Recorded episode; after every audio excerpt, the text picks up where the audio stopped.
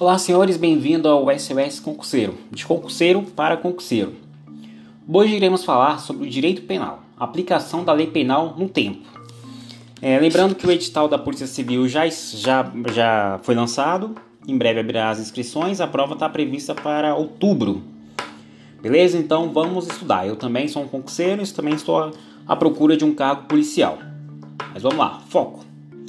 Lei Penal no Tempo, CPB, artigo 2 Ninguém pode ser punido por fato que lei posterior deixa de considerar crime, cessando em virtude dela a execução e os efeitos penais da sentença condenatória. Vamos lá, vamos falar sobre a abolicius criminis. Ocorre quando o crime é abolido. Um exemplo é, um, é o crime de adultério que foi revogado por uma lei. Não deve ser confundida com a aberratio criminis, que ocorre quando alguém deseja cometer um crime, mas erra e comete outro. E os efeitos penais depois da abolição dos crimes? Cessam. Somente os efeitos civis permanecem. E quando já está em trânsito e julgado? Mesmo com trânsito e julgado, a sentença condenatória, no caso de uma abolição crimes, a pessoa é colocada em liberdade. É feita pelo juiz da execução penal.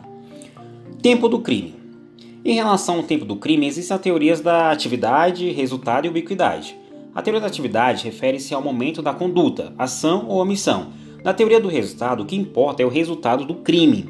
Exemplo: no crime de homicídio, se o autor atira, o ato de atirar é a atividade. Já, a, já se a vítima morrer alguns dias depois, o resultado será a morte. A ubiquidade, ou teoria mista, é a junção da atividade com o resultado. Em relação ao tempo do crime, o Código Penal adotou a teoria da atividade. CPB, Código Penal Brasileiro, artigo 4 Considera-se praticado o crime no momento da ação ou omissão, ainda que outro seja o momento do resultado. Tá? Agora vamos abordar caso um, seja um menor de 18 anos, uma questão bem abordada em provas. Uma questão que pode ser cobrada em prova é o menor que aos 17 anos atire uma vítima e essa venha morrer em data posterior, quando esse menor já completou 18 anos. Trata-se de um crime ou um ato infracional? Vamos lá. É importante lembrar que tanto o Código Penal quanto o Estatuto da Criança e do Adolescente adota a teoria da atividade para o tempo do crime. Logo, esse menor praticou ato infracional, pois considera sua idade no momento da conduta e não do resultado. Observação: há uma exceção quanto ao menor nos casos de crimes continuados ou permanentes, mas esse, esse assunto será estudado posteriormente.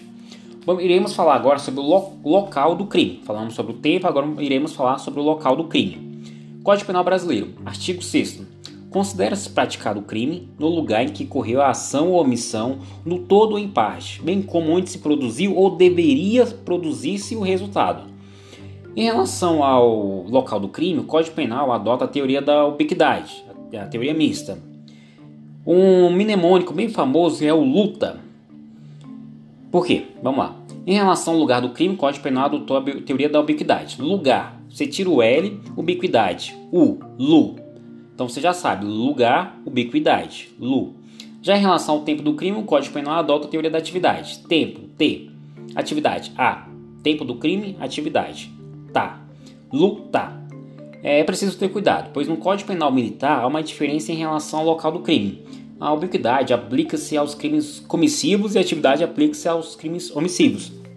Mas, como é, eu almejo um cargo na área da Polícia Civil, então é só o Código Penal mesmo. Sem ser, não, não, não irei estudar, não irei abordar o Código Penal Militar. Agora iremos falar sobre a, a da retroatividade da lei benéfica e a irretroatividade da lei penal maléfica. É, no direito penal, se uma conduta é praticada sob a vigência de uma lei A, mas sua sentença é proferida durante a vigência de uma outra lei B, em regra se aplica-se a melhor lei ao réu. Ou seja, se a lei B for melhor para o réu, aplica-se o princípio da retroatividade da lei benéfica. Já se a lei B for pior para o réu, aplica-se o princípio da irretroatividade da lei penal maléfica e, portanto, a lei A será aplicada. Nesse caso, a ultratividade benéfica da lei A, ou seja, a lei A é a mais favorável ao réu, então será aplicado a lei A. É, por, por que ultratividade? Porque a, ele, ele fez o, a, a, fez o crime durante a lei B, mas a lei A é mais favorável àquele crime. Então a lei A irá para frente, ultra atividade. Se a lei B fosse, fosse a, a, a lei melhor para ele, no caso, ocorreria a irretroatividade da lei penal. Tá? Nesse caso, se a lei B for melhor, ocorrerá a retroatividade. Vamos lá, observação. Se a conduta é praticada durante a vigência de uma lei nova, porém a lei anterior é considerada mais benéfica, não quis falar em ultratividade da lei benéfica, pois aplica-se somente a nova lei, ou seja, a lei que está em vigor. Código Penal Brasileiro, artigo 2 Ninguém pode ser punido por fato, é, por fato, por fato que lei posterior deixa de, é, deixa de considerar crime, cessando em virtude dela a execução e os efeitos penais da sentença condenatória. Parágrafo único. A lei posterior, de, que de qualquer modo favoreceu o agente, aplica-se aos fatos anteriores, ainda que decididos por sentenças condena condenatórias transitado em julgado. Vamos lá, observação. Se a lei que favorece o agente é chamada. A, a lei que favorece o agente é chamada de lex mirior, ou seja, lei melhor. Já a lei mais grave é chamada de lex gravior. Vamos lá, mais, a, mais pra frente, a gente dá uma aprofundada.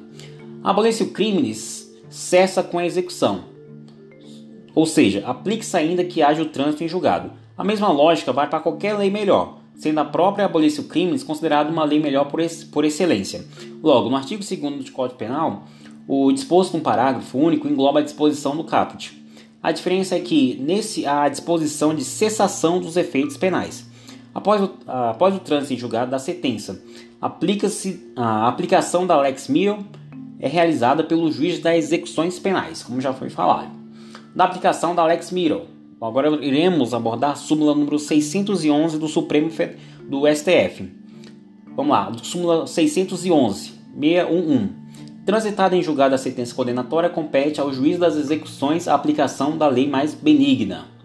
Agora iremos é, falar novamente sobre a ultratividade e retroatividade da extratividade da lei. A extratividade sub, se subdivide em ultratividade, que é para frente, e retroatividade, para trás. A aplicação de qualquer uma delas ocorre sempre em relação à lei benéfica. Exemplo, no caso em que existem duas leis A e B, se for aplicada a ultratividade, significa dizer que a lei B é maléfica. Portanto, portanto aplica-se a lei A, ou seja, aplica-se a ultratividade nos casos de irretroatividade maléfica. Quando a lei B é melhor, aplica-se a retroatividade. Logo, como a lei A é pior, seria uma ultratividade maléfica. Para fins de prova, existem duas importantes exceções, no súmula 711 do Supremo e artigo 3 do Código Penal Brasileiro. Vamos lá, vamos falar sobre essas exceções à retroatividade benéfica. A súmula número 711 do Supremo, que cai bastante em prova. A lei penal mais grave aplica-se ao crime continuado ou ao crime permanente, se sua vigência é anterior à cessação da continuidade ou da permanência. Vamos ler de novo.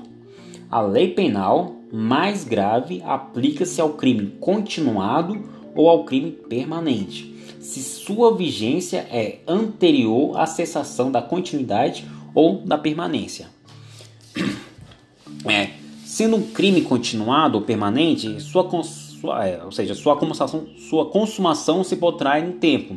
E se a vigência da lei mais grave é anterior à cessação da continuidade ou permanência, então aplica-se a lei mais grave. Uma observação: o crime permanente é aquele que a consumação ocorre a todo momento, logo, cabe flagrante delito a todo momento. Exemplo: extorsão mediante sequestro. Enquanto os sequestradores estiverem com a vítima, a consumação do delito. O mesmo vale para o crime de sequestro, em que o crime se, cons se consuma com arrebatamento da vítima. É, Deve-se considerar a lei no momento da cessação do crime, ou seja, a lei que está vigente quando o crime acabar. Vamos lá, vamos, agora iremos falar sobre as leis temporárias e as leis excepcionais, que são as leis intermitentes. É, Código Penal Brasileiro, artigo 3 a lei excepcional ou temporária, embora decorrido o período de sua duração ou cessada a circunstância em que a determinaram, aplica-se ao fato praticado durante sua vigência. É, falando sobre esse artigo.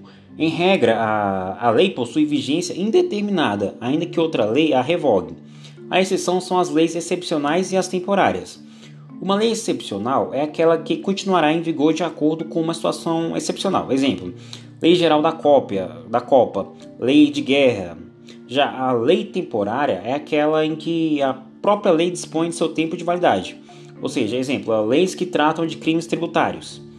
As leis excepcionais e temporais também são, são uma exceção à retroatividade benéfica, porém esse assunto a gente aborda na, mais para frente.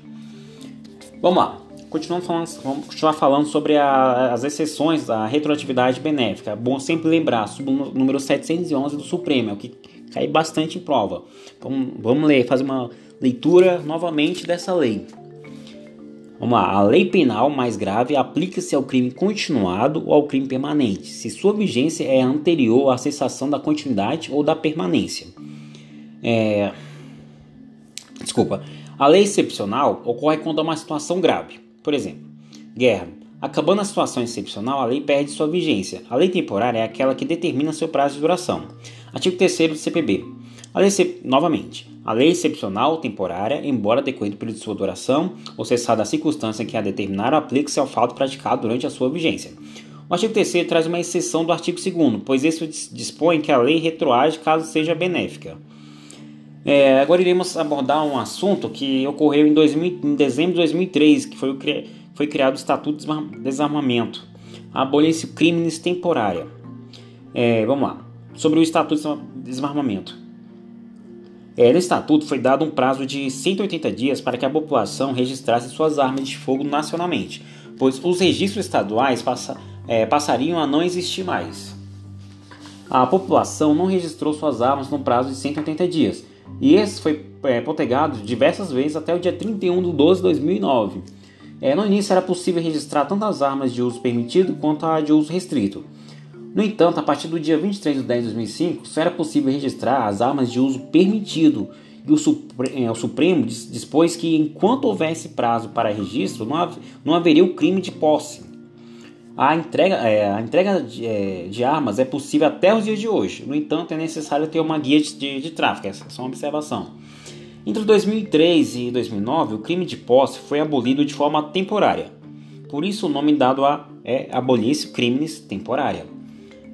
É, no primeiro momento, entre 2003, é, 2003 e 2005, em acho que engano, outubro de 2005, não era crime a posse de arma de fogo de uso permitido ou restrito. Depois de 2005, só não era é, crime a, é, a posse de arma de fogo de uso permitido. O porte de arma de fogo de uso permitido ou restrito continuou sendo crime. A permuta é porte. Agora iremos abordar um outro tema. Depois que é, já concluímos esse, antes de entrar no, no, próximo tópico, na próxima aula, que é a aplicação da lei penal no espaço, iremos abordar sobre o princípio da continuidade normativo típica. É, cai, não cai bastante concurso, mas é bom a gente ter ciência do que, do que isso significa, isso também está dentro do nosso assunto. Vamos lá, princípio da continuidade normativo típica. É, na continuidade normativo típica, a conduta continua criminosa, mas a lei é revogada. Normalmente a conduta é levada para outro artigo, exemplo, a lei de drogas, artigo 213 e 214 do Código Penal. Antes da lei é, número 12.015 de 2009, o artigo 203 tratava do estupro, que é a, é a condição carnal, e o artigo 214 do atentado violento ao poder, do, desculpa, pudor, atos é, libidinosos. É, depois da lei número 12.000 12 de, 2000, de 2009, 12.015 de 2009, o artigo 2014 foi revogado. O artigo 213 é, foi modificado, passando a prever, além da conjunção carnal, a conduta de outros atos libidinosos. Com a Lei do, é, 2015 de 2009 foi criado o artigo 207A, que trata do estrupo de vulnerável. Agora iremos falar sobre, ou seja, então um resumo assim é realmente é a conduta continua criminosa, mas a lei é revogada. Normalmente a conduta é levada para outro artigo. Isso se chama princípio da continuidade normativo típica. Agora vamos falar sobre a lex tertia, que é a combinação de lei. Na Lei 6, número 6.368 de 76, o tráfico de drogas tinha pena de 3 a 15 anos. Já na Lei número 11.343 de 2006, a pena é de 5 a 15 anos. No entanto, a Lei 11.343 de 2006 traz em seu artigo, é, artigo 33, é, inciso 4, o chamado tráfico privilegiado, diminuição de pena. Tráfico privilegiado não é, não é equiparado a hediondo Supondo que a conduta criminosa tenha sido praticada antes da vigência da Lei 11.343 de 2006, mas a sentença só sai quando essa lei já estivesse em vigência, o mais benéfico para o criminoso seria combinar a, a menor pena da Lei 6.000 com a admissão da pena da Lei 11.000. Porém, o STJ dispõe que é vedada essa combinação de leis. O Código Penal Militar também proíbe a lex tertia. Agora, para finalizar, iremos fazer a leitura do, da súmula 501 do STJ. É cabível a aplicação retroativa da Lei 11.346 de 2006, desde que o resultado da incidência das suas disposições na íntegra seja mais favorável ao réu do que o advindo da aplicação da Lei 6.368 de 76, sendo vedado a combinação de leis. Até a próxima!